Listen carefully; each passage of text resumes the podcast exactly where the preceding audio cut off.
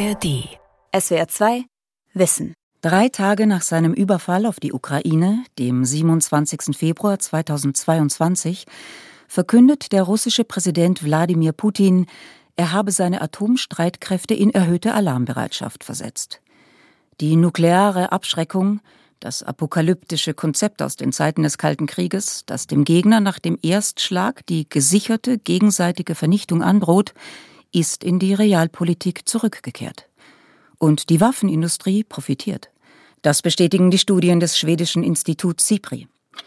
Die Friedensforscher warnen vor einem neuen nuklearen Wettrüsten. Russland, die USA, Großbritannien, Frankreich, China, Indien, Pakistan, Israel und Nordkorea alle modernisierten ihre nuklearen Arsenale und entwickelten neue Waffensysteme. Die Rüstungskontrollabkommen dagegen, die ein Wettrüsten bislang unter Kontrolle gehalten haben, seien fast alle abgelaufen oder einseitig gekündigt worden. Die Rückkehr des Wettrüstens. Raketen, Flugabwehr, Atomwaffen. Von Andrea Remsmeier. Oktober 2022, Kreis Düren bei Köln. Im Städtchen Nörvenich unter den alten Bäumen vor der trutzigen Schlossanlage im Stadtzentrum weht ein Meer von Peace-Flaggen. Die Drohung mit Atomwaffen ist unverantwortlich, egal von welcher Seite sie kommt. Wir weisen sie entschieden zurück. Ein paar Altgediente aus der Friedensbewegung sind unter den rund 200 Demonstrierenden. Die meisten aber kommen aus den umliegenden Wohnsiedlungen. Familien, Rentner, ein paar Jugendliche. Gemeinsam wollen sie zum nahegelegenen Fliegerhorst Nörvenich marschieren.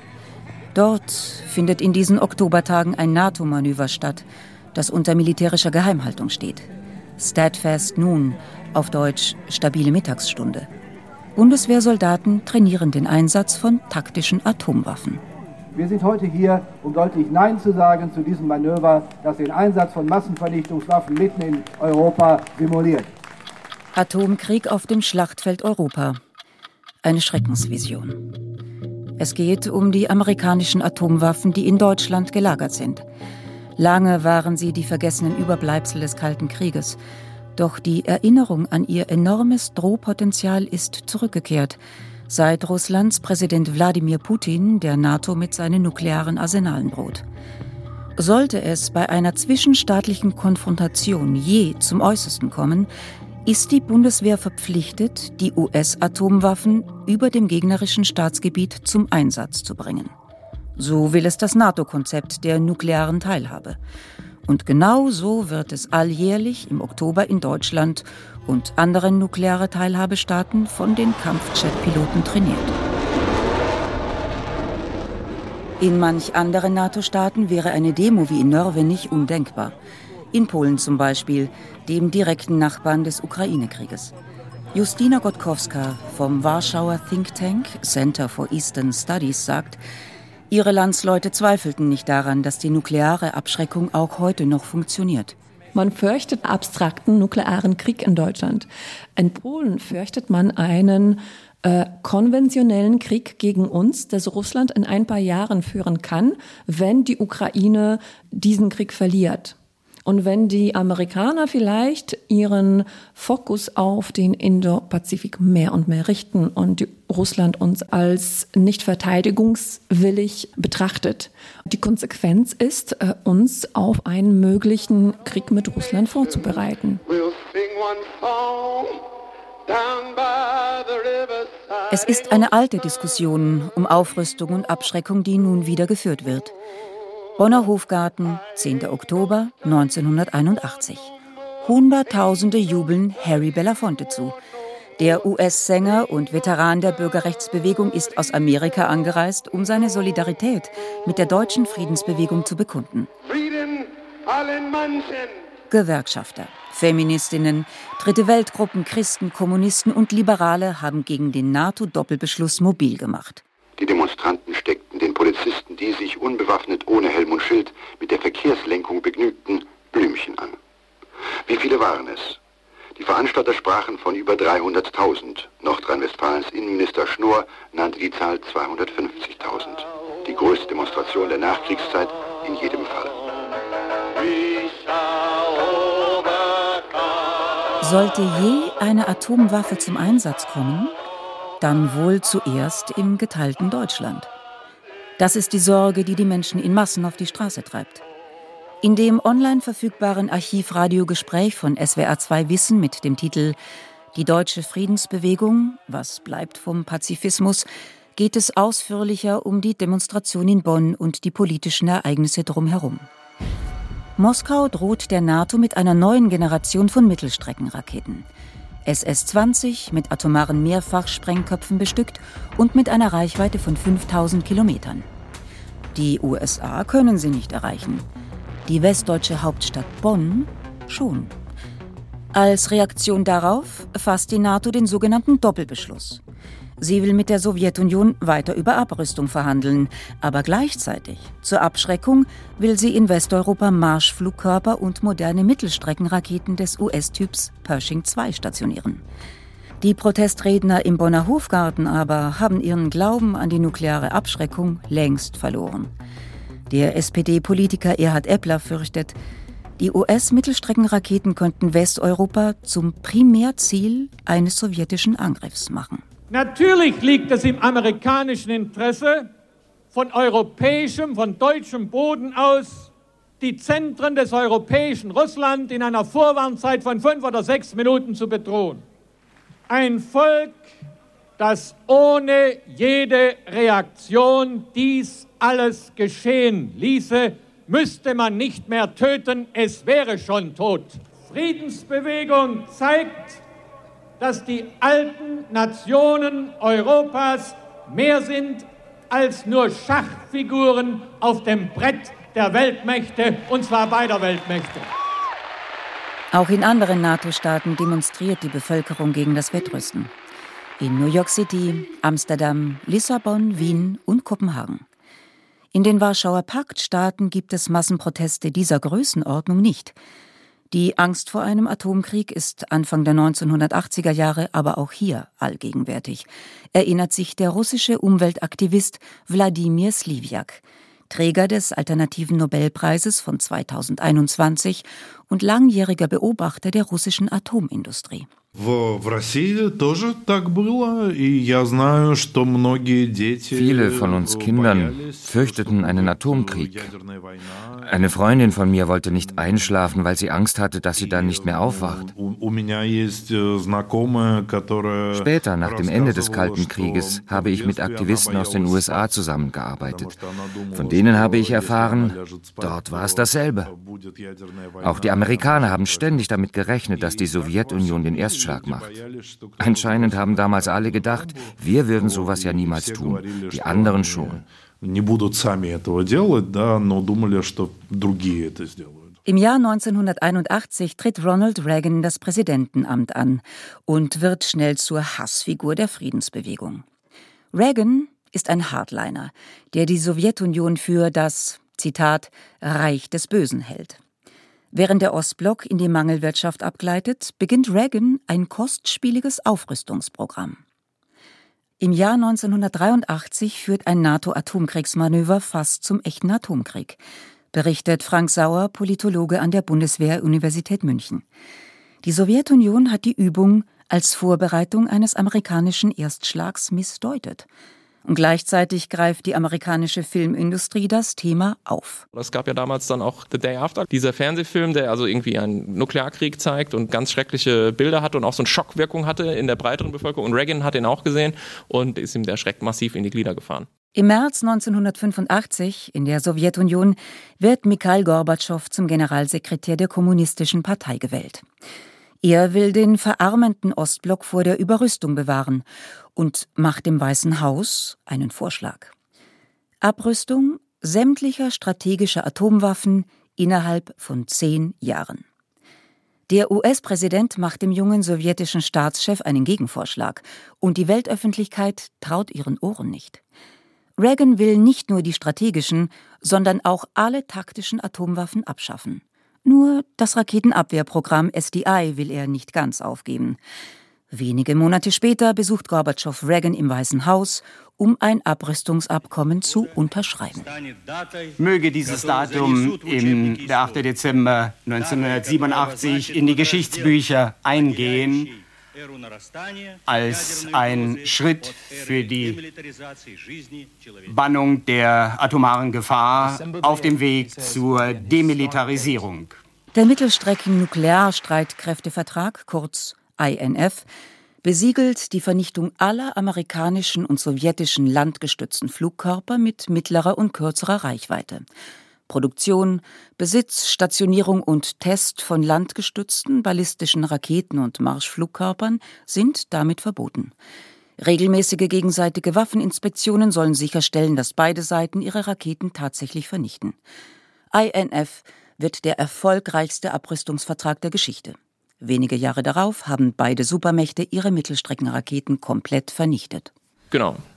Ja, trust but verify. Also Vertrauen ist gut, Kontrolle ist besser und das ist sozusagen die Idee. Und je mehr man kontrolliert und niemand den anderen hintergangen hat, desto mehr Vertrauen wird aufgebaut und desto mehr kann man rüstungskontrollpolitisch dann auch machen. Seit den frühen 1960er Jahren ist sie aus der Weltpolitik nicht wegzudenken. Die Abkommen mit den kryptischen Namen TPT, INF, ABM, KSE, START, SWORD, Open Skies haben das Eskalationsrisiko immens verringert.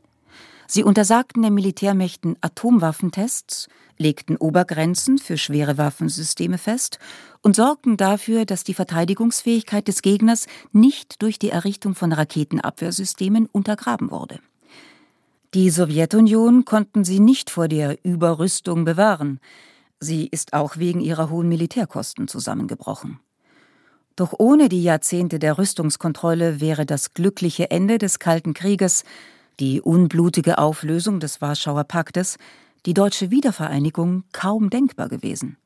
Ebenso wenig wie das, was danach folgte, sagt Politikwissenschaftler Frank Sauer, mehr als drei Jahrzehnte, in der die Welt keinen Atomkrieg fürchten musste. Ich glaube, viele Menschen haben völlig vergessen gehabt mal zeitweilig, dass es überhaupt noch Nuklearwaffen gibt, weil sie dachten, das ist irgendwie sowas, was es im Kalten Krieg mal gab. Und das ist ja vorbei, dachten wir. Und auch, dass man eigentlich in einem permanenten Zustand der Abschreckung lebt, ist, glaube ich, vielen lange nicht vor Augen gestanden. Doch der Konflikt baut sich neu auf. Immer mehr ehemalige Ostblockstaaten treten der NATO bei. Die USA errichten Raketenabwehrsysteme an der neuen NATO-Ostgrenze. Russland fühlt sich zunehmend bedrängt. Im Jahr 2004 macht der Kreml einen Schachzug, der im Westen kaum wahrgenommen wird, der aber Russlands internationalen Einfluss immens erweitert. Das russische Ministerium für Atomenergie, zuständig für militärische wie auch zivile Kerntechnik, wird in das Staatsunternehmen Rosatom umgewandelt. Und das, berichtet Rosatom-Kenner Wladimir Sliviak, steigt schnell zum weltgrößten Exporteur von Atomkraftwerken auf. Mit seinen Kernbrennstofflieferungen, Nukleardienstleistungen und der Atommüllrücknahme bringt es immer mehr Staaten in seine Abhängigkeit. Даже сейчас Росатом bis heute baut Rosatom Waffen. Nicht nur Atomwaffen, sondern auch konventionelle ballistische Raketen und Bomben. Russlands zivile Nuklearindustrie mit all der dazugehörigen Forschung war und ist ein Ableger von Russlands Rüstungsindustrie. Wenn Rosatom Umsatz macht, dann kommt das auch der Waffenherstellung zugute. Russland entwickelt neue nuklearfähige Mittelstreckensysteme und stellt sie in Dienst. Das Pentagon ist empört. Die Raketen hätten eine Reichweite, die unter dem INF-Vertrag verboten seien. Die Streitereien dauern mehrere Jahre an. Am 1. Februar 2019 kündigt Präsident Donald Trump INF einseitig auf. Die USA verlassen das Abrüstungsabkommen. Russland hat gegen das Abkommen verstoßen und das seit vielen Jahren. Ich weiß nicht, warum Präsident Obama nicht ausgestiegen ist oder nachverhandelt hat. Wir werden jedenfalls nicht zulassen, dass Russland ein Nuklearabkommen verletzt. Nur wenige Tage später testen die USA selbst einen neu entwickelten Marschflugkörpertyp.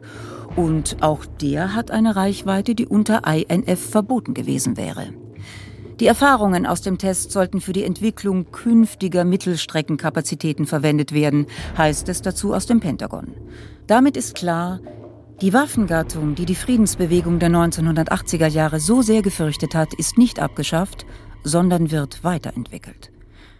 Der Kreml gibt zu, atomar bestückte Iskander-Raketen in der Ostsee-Enklave Kaliningrad stationiert zu haben. Diese haben 500 Kilometer Reichweite und können Warschau, Berlin oder Kopenhagen erreichen. Am 27. Februar 2022, drei Tage nach seinem Überfall auf die Ukraine, bricht Präsident Wladimir Putin ein weiteres Tabu. Er droht der NATO offen mit seinen nuklearen Arsenalen. Werte Kollegen, Sie sehen, wie die westlichen Länder Anstrengungen unternehmen, die gegen unser Land gerichtet sind, auf allen Gebieten. Deshalb befehlige ich die Versetzung der Atomkräfte in die Alarmbereitschaft. Heute gibt es nur noch einen einzigen Rüstungskontrollvertrag, der das Wettrüsten zwischen Russland und den USA im Zaum hält. Und auch der ist längst mehr tot als lebendig. New Start begrenzt die Waffenarsenale beider Militärmächte auf 1550 Sprengköpfe und 800 Raketenträger. Anfang Februar 2023 hat Präsident Putin den Vertrag einseitig außer Kraft gesetzt. Das ist zwar keine Kündigung, vorerst will sich der Kreml weiter an die beschlossenen Obergrenzen halten. Doch Ende März kündigten die USA an, künftig keine Daten mehr über die nuklearen Streitkräfte mit Russland teilen zu wollen. Moskau reagierte unmittelbar. Man habe jeglichen Informationsaustausch mit Washington gestoppt. Ohne New Start, sagt Frank Sauer, gäbe es keine nukleare Rüstungskontrolle mehr. Dass wir überhaupt noch mal eine Einigkeit im Kongress für einen großen Rüstungskontrollvertrag kriegen würden, da kann man schon fast ein, Fragezeichen dahinter machen, ja, weil eben nicht mehr dieser Zustand herrscht, der im Kalten Krieg der Normalfall war. Rüstungskontrolle ist keine Baumumarmerei, sondern das ist ein wesentliches Mittel der Sicherheitspolitik und dient ganz realen äh, Interessen. Hopp, hopp, hopp. Der Protestmarsch in Nörvenich nähert sich dem Fliegerhorst. Taktisches Luftwaffengeschwader 31 teilt ein Schild mit. Das Gelände ist weiträumig abgesperrt. Vor dem Eingangstor haben sich Soldaten postiert. Der Luftraum darüber ist ruhig an diesem Samstag. Das ist nicht immer so, berichten die Menschen, die unweit von hier wohnen. Für sie fühlt sich das Schreckensszenario Atomkrieg in diesen Tagen bedrückend real an. Da hinten in der Ortschaft, da gibt es einen Kindergarten zum Beispiel, da fliegen die quasi drüber. Da, muss, also da kann man nicht mehr reden, wenn die da drüber fliegen. Da muss man innehalten und abwarten, bis der Krach vorbei ist. Der Fliegerhorst Nörvenich ist nur ein Ausweichstützpunkt für das Manöver. Steadfast nun findet normalerweise in der Eifel statt, am Fliegerhorst Büchel, wo auch die US-amerikanischen Atomwaffen lagern. Doch dieser NATO-Flugplatz wird gerade modernisiert und erweitert. Er soll die Operationsbasis für die F-35 Kampfflugzeuge aus US-Produktion werden, die im Rahmen von Deutschlands nuklearer Teilhabe für den Atomwaffeneinsatz vorgesehen sind.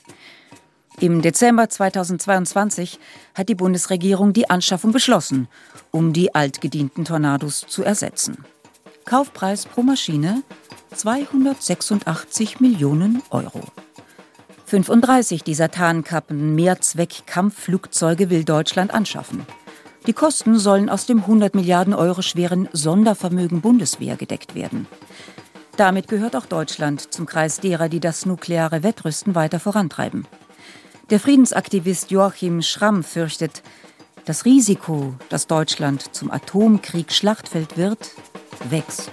Es gibt den alten Spruch noch aus den 80er Jahren, Raketen sind Magneten. Wenn es wirklich zum Krieg kommen sollte, sind das hier die ersten Standorte, wo Atombomben fallen können, sowohl hier in Nörvenich zwischen Köln und Aachen, zwei Großstädten gelegen, als eben auch in den nahegelegenen Stützpunkten in Belgien und den Niederlanden.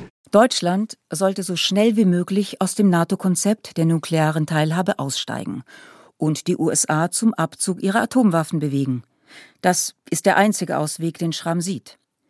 Bis vor wenigen Monaten hätte er damit vielen aus der Seele gesprochen. Doch der Ukraine-Krieg hat die Haltung der Deutschen zur nuklearen Abschreckung verändert.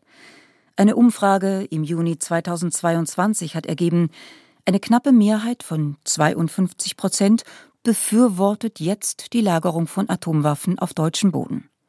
12 Prozent wollen sogar eine Modernisierung und Aufstockung.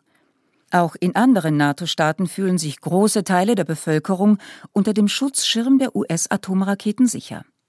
Polen zum Beispiel. Anfang April, kurz nach Russlands Ankündigung, Atomwaffen in Belarus stationieren zu wollen, zeigte sich die polnische Regierung offen dafür, eine stärkere Beteiligung an der nuklearen Teilhabe zu erwägen. Die Warschauer Sicherheitsexpertin Justina Gotkowska ist sich sicher. In der Bevölkerung könnten sich viele sogar vorstellen, US-Atomwaffen auf polnischem Staatsgebiet zu stationieren. Wie Deutschland, so hat auch die polnische Regierung den Kauf von amerikanischen F-35 Kampfjets beschlossen. 32 sollen es sein wo Polen jetzt mitmacht in der nuklearen Abschreckungsstrategie der NATO. Das ist die Teilnahme in der nuklearen Planungsgruppe und das ist die Teilnahme an den nuklearen Übungen. Und die polnischen F-16 und bald vielleicht auch F-35 tragen nicht die Nuklearwaffen, aber die schützen die Flugzeuge, die Nuklearwaffenträger sind. Wenn es nach der polnischen Sicherheitsexpertin geht, dann sollten alle NATO-Staaten mehr in ihre Landesverteidigung investieren, um Russland von einem Überfall auf NATO-Gebiet abzuschrecken ihre Armeen modernisieren, die Truppenpräsenz an der Ostsee verstärken, die militärische Mobilität verbessern, gemeinsame Manöver abhalten. Dass die konventionellen Streitkräfte nuklear abgesichert werden sollten, das steht für Justina Gotkowska außer Frage.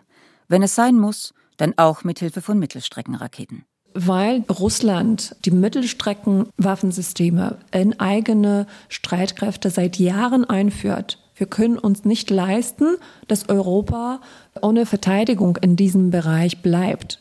Also aus polnischer Perspektive wäre es sinnvoll, dass diese Mittelstrecken-Raketenwaffensysteme in Europa stationiert sind. Aber dafür bis jetzt gab es keine Einigung in der NATO. Mal sehen, ob sich diese Diskussion weiterentwickelt.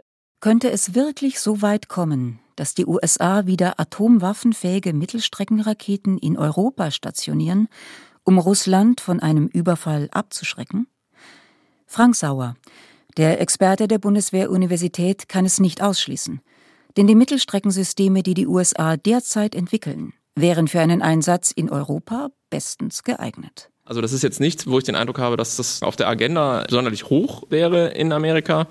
Aber es ist einfach etwas, was man im Augenwinkel mit beobachten muss. Und es wird ganz interessant sein zu sehen, ob das überhaupt noch irgendjemanden groß kratzt, eine Stationierung erfolgt. Also ob wir dann hier irgendwie nochmal große Demo wie in den 80ern bekommen oder so, das wage ich stark zu bezweifeln. Und noch eine Vision aus den 1980er Jahren kehrt gerade auf die militärische Einkaufsliste zurück. Die Raketenabwehr.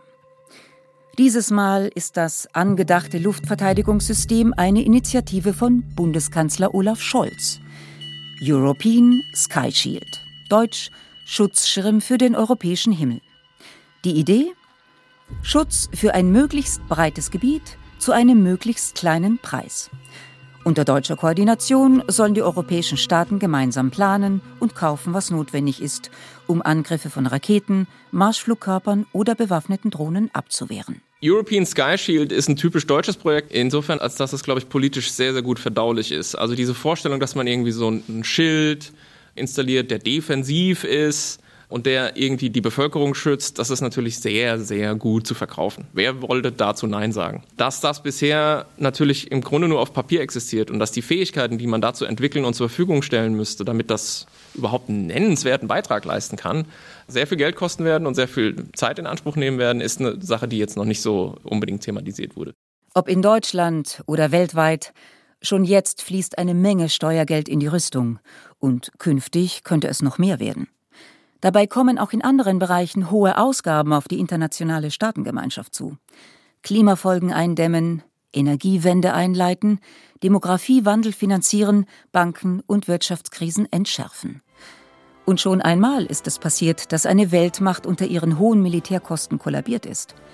Ende der 1980er Jahre ist es der Sowjetunion geschehen.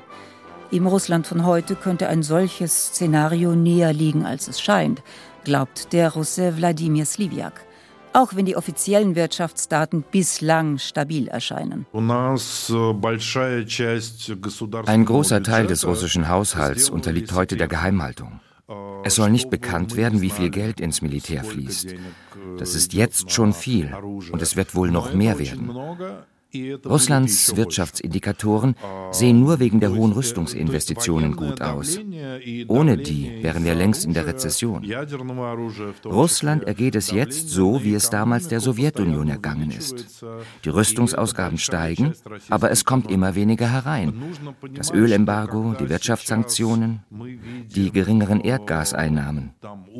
Für alles, was nichts mit dem Krieg zu tun hat, Gesundheit oder Bildung, reicht das Geld nicht. Ich halte es nicht für ausgeschlossen, dass das Regime irgendwann darunter zusammenbricht.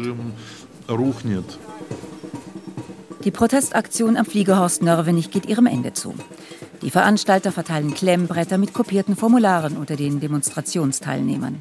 Wir haben diesen großen Atomwaffenverbotsvertrag hier und stellen ihn hier hin. Und jeder kann schon mal vor, in Vorwegnahme für die Bundesregierung den jetzt hier unterschreiben. Der Atomwaffenverbotsvertrag. Die Vereinbarung unter dem Dach der Vereinten Nationen ist die internationale Gegenbewegung gegen das nukleare Wettrüsten. 91 Staaten haben ihn unterschrieben. Seit 2021 ist er in Kraft. Sein Ziel ist eine Welt ohne Atomwaffen. Das aber unterstützen weder die Atommächte noch die NATO-Staaten. Die Bundesregierung schickt immerhin Beobachter zu den Vertragsstaatenkonferenzen doch es gibt wenig Aussicht, dass sie den Vertrag je selbst unterzeichnet.